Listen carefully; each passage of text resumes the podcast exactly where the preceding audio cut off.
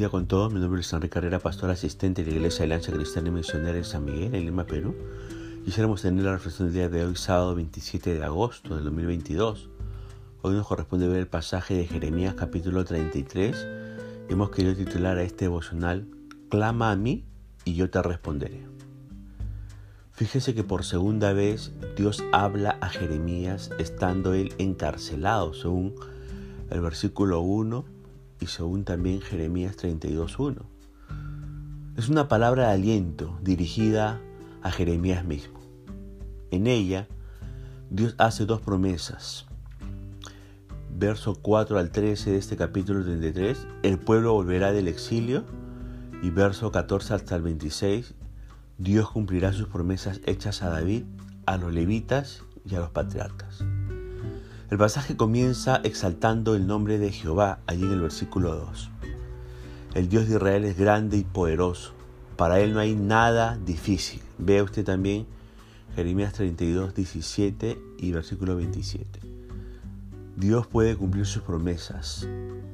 Es a la luz de su grandeza que Dios le anima a Jeremías diciendo en el verso 3, clama a mí y yo te responderé y te enseñaré cosas grandes y ocultas que tú no conoces. A lo largo de los siglos, este verso ha servido de aliento y desafío a muchos creyentes. Y fíjese, ¿ah? Dios está listo para contestar nuestras oraciones. Pero primero debemos pedirle que nos ayude. Por supuesto que Dios puede satisfacer nuestras necesidades sin que se lo pidamos, pero cuando lo hacemos, estamos reconociendo que solamente Él es Dios y que no podemos lograr con nuestras fuerzas las cosas que solamente pertenecen a su dominio. Por eso cuando hagamos nuestras peticiones, debemos ser humildes, debemos desechar nuestro orgullo y autosuficiencia y comprometernos a obedecerlo. Entre las, entre comillas, cosas grandes que Dios le mostró a Jeremías, destacamos las siguientes. Primero, según el verso 7 y el verso 11 en la segunda parte, Dios haría volver a los cautivos de ambas naciones, tanto de Judá como de Israel. En segundo lugar, eh, según el versículo 4 y verso 10 al 13, tanto la ciudad de Jerusalén como las demás ciudades de Judá e Israel serían reconstruidas y repobladas. En tercer lugar, el pueblo de Dios volvería a experimentar la prosperidad material, como dice el verso 12 y 13. En cuarto lugar, Dios cumpliría su, su antigua promesa hecha a David de darle una posteridad eterna, según los versículos 17, 19 al 21. En quinto lugar, como parte del cumplimiento de esa promesa, Dios enviaría al Mesías davídico, según el verso 15. Y bajo su liderazgo, el pueblo de Dios viviría seguro, dice el verso 16. Usted recordará que en su primera venida, el Señor Jesucristo estableció su reino en el corazón de los creyentes, ¿verdad? Pero en su segunda venida, establecerá la justicia y la verdad en toda la tierra.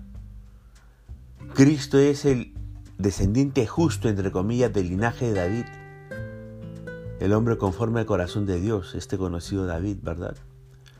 En sexto lugar, la sexta cosa que oculta, entre comillas, que Dios le mostró a Jeremías es que Dios restablecería el ministerio de los levitas y sacerdotes, según el versículo 18. En séptimo lugar, según el versículo 25 al 26, Dios haría todo esto para cumplir su palabra de promesa dada a los patriarcas. Todo lo que Dios promete, usted sabe, todo lo que Dios promete hacer se puede resumir en una palabra, aquí en este contexto. Esa palabra es salvación. La salvación de Dios se hace necesaria por el pecado del pueblo, lo que trajo sobre ellos la ira de Dios, según el versículo 5. Y la salvación de Dios, ¿sabe qué? Fíjese, incluye, según el versículo 8, la limpieza del pecado, incluye el perdón de los pecados, Según el versículo 16, incluye el otorgamiento de la justicia de Dios. Según el versículo 6, en su primera parte, incluye esta salvación, la sanidad espiritual. Pero también incluye la restauración de la paz, como dice el verso 6. Dios haría todo esto por medio del Mesías, quien es descrito aquí, según el versículo 15, como el renuevo, entre comillas, de David. Él es el renuevo de justicia, entre comillas, porque Él, como dice el verso 15, hará justicia y juicio en la tierra. Este renuevo es el cumplimiento de las profecías de Isaías acerca del siervo de Jehová. Ve usted Isaías capítulo 42, verso 1 al 4. Quien traería justicia por medio de su propia muerte, como dice Isaías capítulo 53.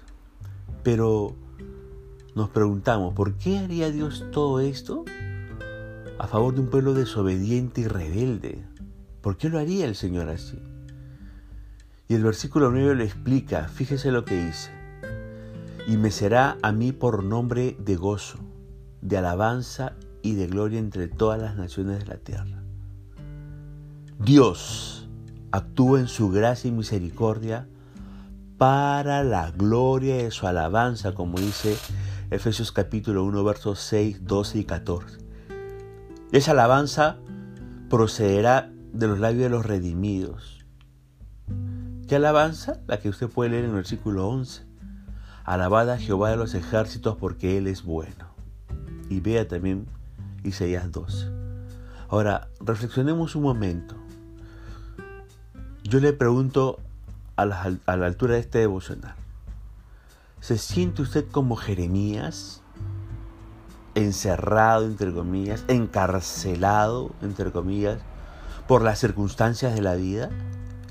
En estos momentos se siente usted acorralado, aprisionado por las circunstancias de la vida.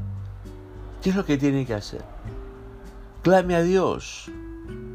Él le responderá y demostrará las grandes cosas que Él quiere hacer en su vida. Esta promesa sigue vigente para todos los que pertenecemos al pueblo de Dios. Punto final para el devocional del día de hoy, diciendo que la gracia y misericordia de Dios sea sobre su propia vida. Conmigo será hasta una nueva oportunidad. Que el Señor le bendiga.